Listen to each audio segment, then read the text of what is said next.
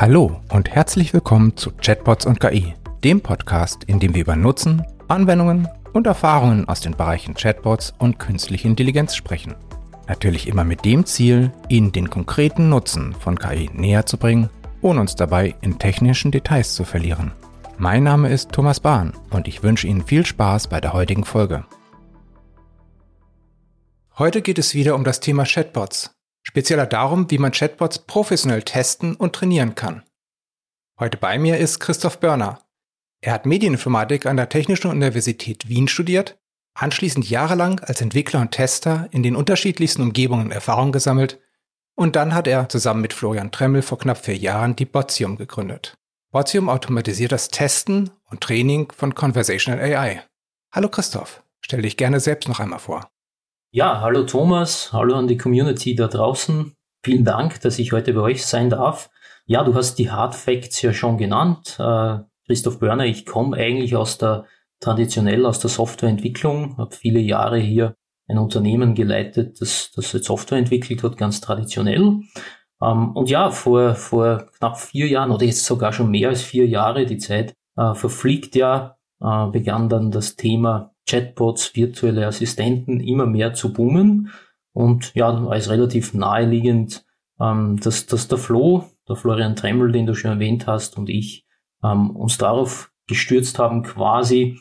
Ähm, die Side Story ist, wir spielen beide gemeinsam in einer relativ schlechten, wir behaupten, es ist eine sehr, sehr gute Rockband, aber ja, es war dann sehr naheliegend, dass wir gemeinsam ähm, in dieser Ecke etwas tun. Ja, und der Rest ist dann fast schon Geschichte. Ja. Wir sind jetzt vier Jahre später, haben knapp 300.000 Open Source User ähm, in unserer Automationssuite für Chatbots, haben knapp 2000 Firmen, die unser Flagship-Produkt benutzen und ja, es ist eine wow. sehr, sehr spannende, aufregende Zeit für uns. Das ist ja auch eine Leistung, dass man in so einer kurzen Zeit auch eine solche Reichweite erreicht hat. Aber sag mal, warum muss man Chatbots überhaupt testen? Naja, ich, ich, ich habe da zwei Antworten für dich. Die eine einmal, ähm, die gebe ich dir als Chatbot-Anwender, ja, und die ist sehr naheliegend. Ähm, die wird wahrscheinlich jeder äh, äh, relativ schnell geben, der schon Chatbots benutzt hat. Viele von diesen Dingen nerven ganz einfach, ja, und man, muss das so deutlich sagen. Ähm, viele Chatbots da draußen ähm, sind schlichtweg einfach schlecht. Und äh, sie sind halt schlecht, weil sie nicht die richtigen Antworten liefern oder weil sie vielleicht Antworten liefern, die nicht den Informationsgehalt beinhalten, den ich mir erwarte, oder viele haben einfach ein, ein sehr, sehr schlechtes Benutzererlebnis, ja, diese berühmte Usability, von der alle reden, und, und auch da gibt's wieder tonnenweise Gründe. Ähm, manche sind langsam, andere funktionieren in gewissen Channels nicht. Ähm, und das wäre meine Antwort als, als ganz typischer Chatbot-Anwender, der ich auch bin. Ja, also mein, hm. mein, mein Tag äh, startet meistens mit einem Chatbot, der mich weckt in der Früh. Und die andere Seite ist natürlich die ähm, des, des Chatbot-Owners, ja, mehr oder weniger ähm, der Firma, die einen Chatbot bereitstellt. Und da würde ich sagen, ähm, oder Antworten auf die Frage, warum müssen wir unseren Bot testen? Na, ganz einfach, Chatbots sind Software. Und Software muss getestet werden, das, das, das wissen wir alle schon sehr lange. Also der Test, der Testing-Part ist schon jahrzehntelang Teil des Softwareentwicklungsprozesses und deshalb müssen ganz einfach auch ähm, Chatbots getestet werden.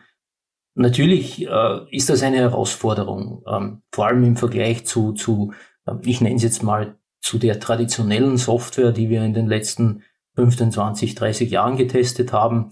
Mit Chatbots kommen halt sehr, sehr viele neue Technologien ins mhm. Spiel. Ja, also die, die, die, die Keywords sind hier künstliche Intelligenz. Ähm, wir reden sehr, sehr viel über Trainingsdaten, über maschinelles Lernen. Ähm, und das sind natürlich Herausforderungen für die existierenden Testabteilungen oder die, die ganze Tester-Community da draußen, sage ich mal. Mhm. Was macht das Testen jetzt von künstlicher Intelligenz, von automatischer Verarbeitung von Sprache am Computer? Was macht das so herausfordernd? Ich habe mal gelernt vor vielen, vielen Jahren, gut, so lange ist auch nicht her, ich denke irgendwann 2005 oder sowas, auf der Technischen Universität hier in Wien. Ähm, das Grundprinzip von Software-Testen ist eigentlich der Vergleich von Soll-Ist-Ständen. Ja, also ich, hm. ich habe eine, eine Eingabe und erwarte mir eine spezielle Ausgabe. Ähm, bei Chatbots ist es nicht ganz so einfach. Ja, es, es gibt eine Testmethode, die geht natürlich in die Richtung, ähm, das typische Regressionstesten oder ich nenne es mhm. mal Testen des, des, des Konversationsflusses, wo ich mhm. sage, okay, ich frage den Chatbot, wie spät ist es und ich erwarte mir eine Uhrzeit. Ja, das, das könnte man vergleichen mit diese ähm, Eingabe-Ausgabe-Vergleich, ähm, den man so aus dem traditionellen Testing kennt. Daneben gibt's aber noch viel, viel mehr. Also das, das, das Testen von Chatbots erfordert eigentlich einen, einen ganzen, einen ganzheitlichen, sehr umfangreichen Ansatz, ähm, wo man mhm. zu diesen Konversationsflüssen auch Dinge wie die Qualität, wir, wir reden hier von der Sauberkeit der Trainingstaten testet, ja, und da, da kommt man halt in Berührung mit, mit äh, so, erstmal mit einem komplett neuen Vokabular, für Tester. Ja, wir reden über, über sehr viel Wahrscheinlichkeiten, über ja. ähm, äh, Confidences, mit, mit der ein Chatbot Dinge erkennt, sprich seinen User versteht. Ähm, es geht darum, so einen Chatbot natürlich Security zu testen. Ähm, ähm, das muss natürlich State of the Art sein im Jahr 2022. Ähm, auch Performance ist ein Riesenthema. Ja, also ein Chatbot, der, ähm, der eine korrekte Antwort geben kann, kann noch lange nicht die gleiche Antwort auch 10.000 Usern geben, die ihm die gerade dieselbe Frage stellten. Ja. Ähm, und von daher ist ja sehr, sehr viel zu tun, sehr, sehr viel zu beachten und, und ähm, mhm. das macht das Ganze so komplex. Das heißt, du hast einmal hast du Sachen gesagt, die eigentlich bei jeder Webanwendung genauso getestet werden muss, Security, äh, Performance. Wie, wie reagiert er auf ganz viele Benutzer gleichzeitig, also Lasttests. Und das andere eben dieses NLP, KI, künstliche Intelligenz, dass man diese Sachen testet. Ähm, es gibt da ja auch bei der KI noch so einen besonderen Effekt, der anders ist als bei traditioneller Software, so dieser Schmetterlingseffekt. Ähm, eine Änderung an einer Kleinigkeit an einer Seite kann im Prinzip die, die Bewertung ja an, an einer völlig anderen Stelle oder die Funktion an einer völlig anderen Stelle stören, was man bei traditioneller Software ja, ja weniger hat. Mhm. Ähm, das heißt, wie sieht jetzt gutes Testen aus deiner Sicht aus? Gutes Testen fängt erstmal ähm, bei, also hint, hinter diesen Chatbots liegen ja solch, sogenannte NLP-Engines. Ähm, ohne jetzt zu sehr hier ins Detail zu gehen, es geht da einfach um, um das Verständnis des Chatbots. Ja, er muss seinen mhm. User ja verstehen ähm, und identifizieren können, was möchte der, der Anwender jetzt gerade von mir. Ja, was ist das Thema, ähm, worüber er sprechen möchte, wo, worüber ähm, wollen wir gerade reden. So, und äh, dort fängt das Testen eigentlich an. Ja, es ist, es mhm. macht jetzt keinen Sinn, ähm, 10.000 User in jeder Sekunde parallel zu testen, also sprich Last- oder Stresstests durchzuführen, wenn schon dieses Verständnis vom Bot ganz generell nicht funktioniert. Ja, sprich, dort fangen wir an zu testen und der, der ähm, das, das Keyword oder der Einstiegspunkt ist hier mal saubere Trainingsdaten. Ja. Ähm, und diese, dieses Training von einem Chatbot äh, für alle, für, für die das Thema komplett neu ist, ähm, ich vergleiche das immer ganz gerne mit, mit dem Lernen bei einem Kind.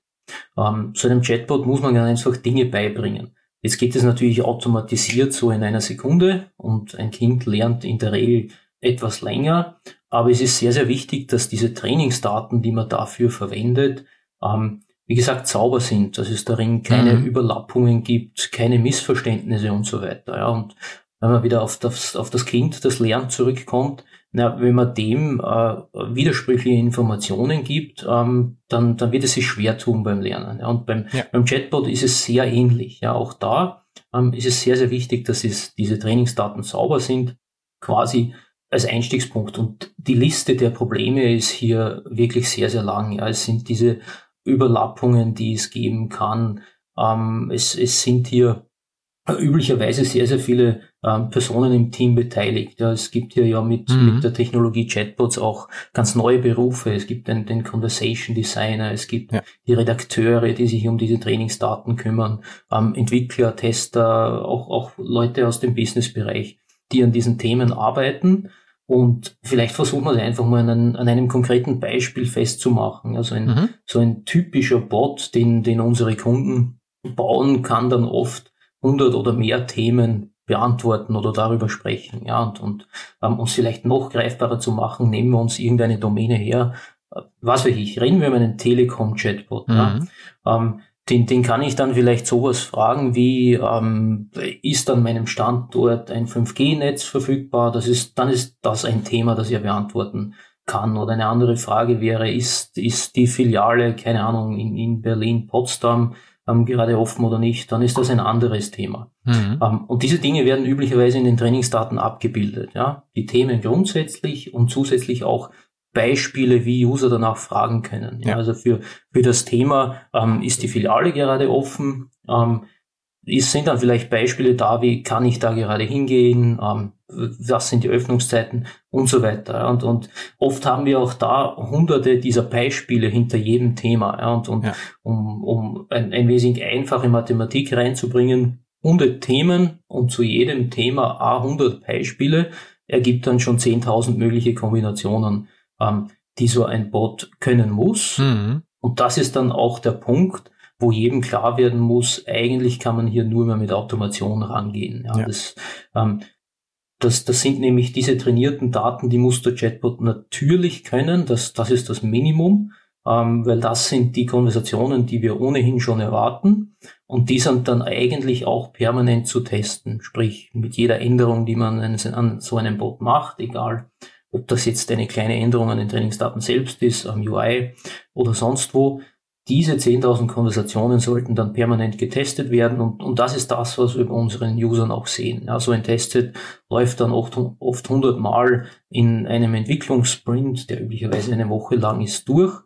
Und ja, das ist einfach die Antwort auf die Frage, die üblicherweise auch gern gestellt wird, warum müssen wir automatisieren?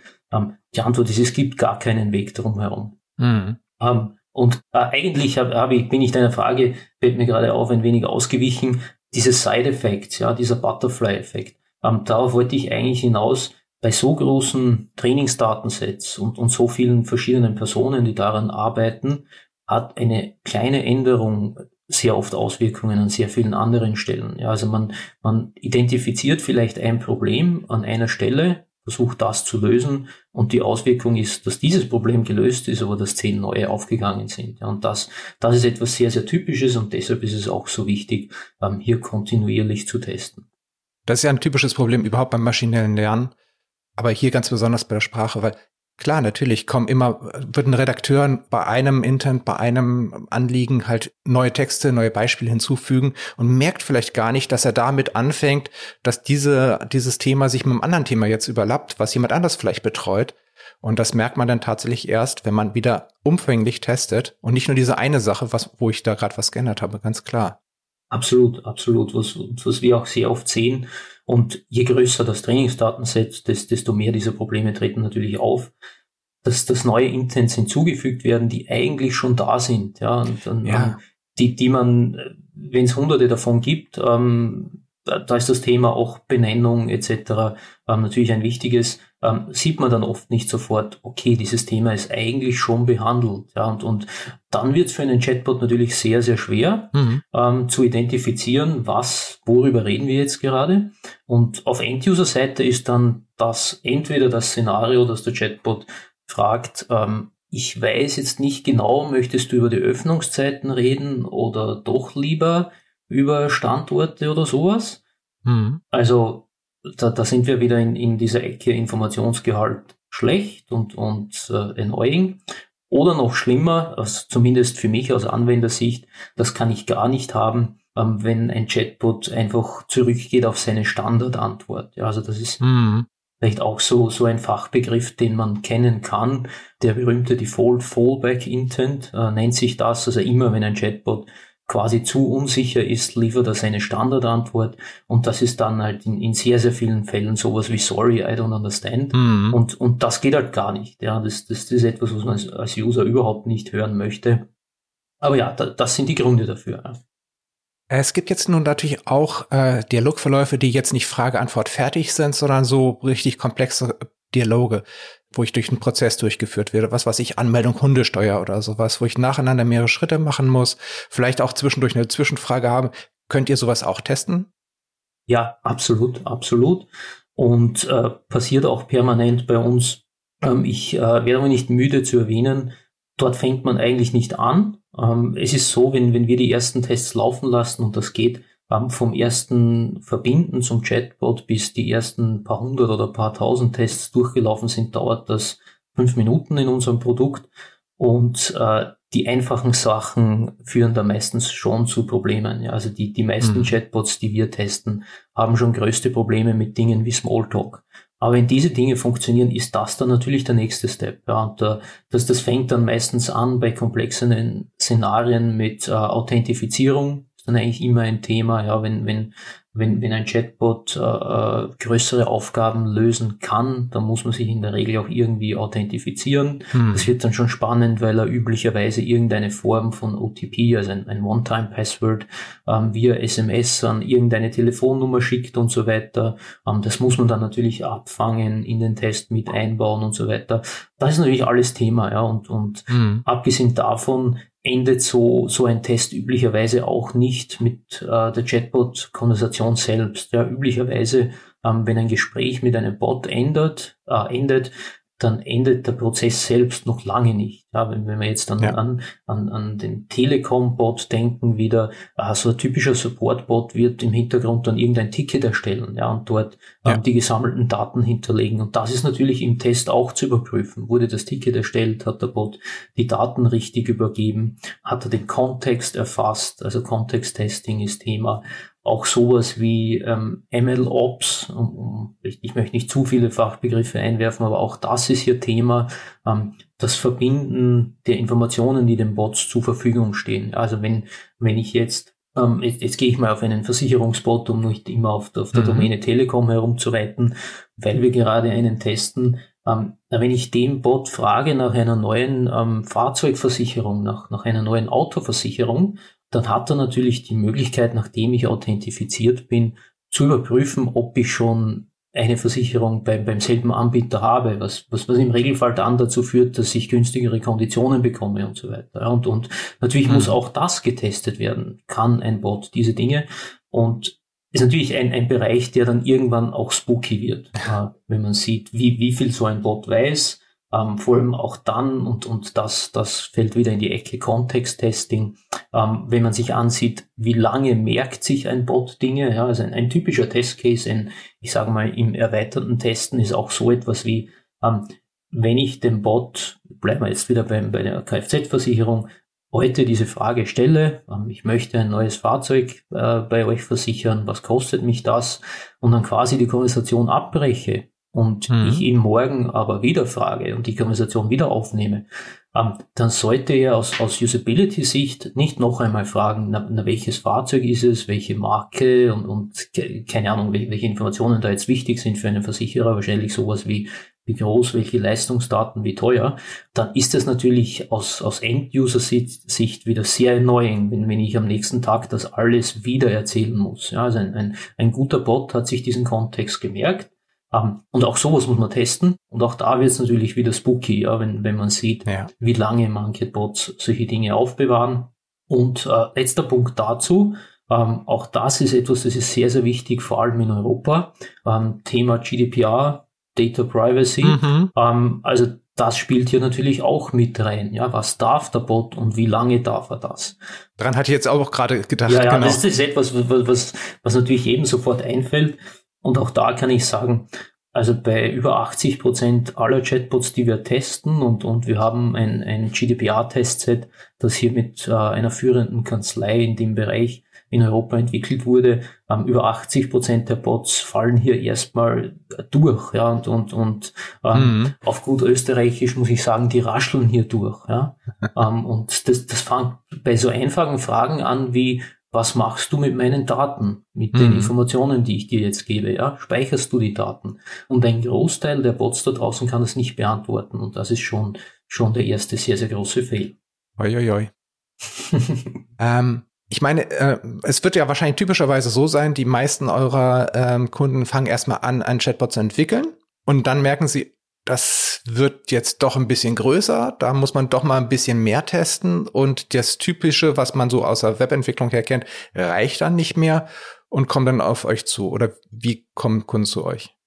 Ja, das, das, das ist, glaube ich, ich glaube, das war schon immer so im Testing. Äh, man muss mal fehlen, um zu erkennen, jetzt wird es Zeit, wirklich zu testen.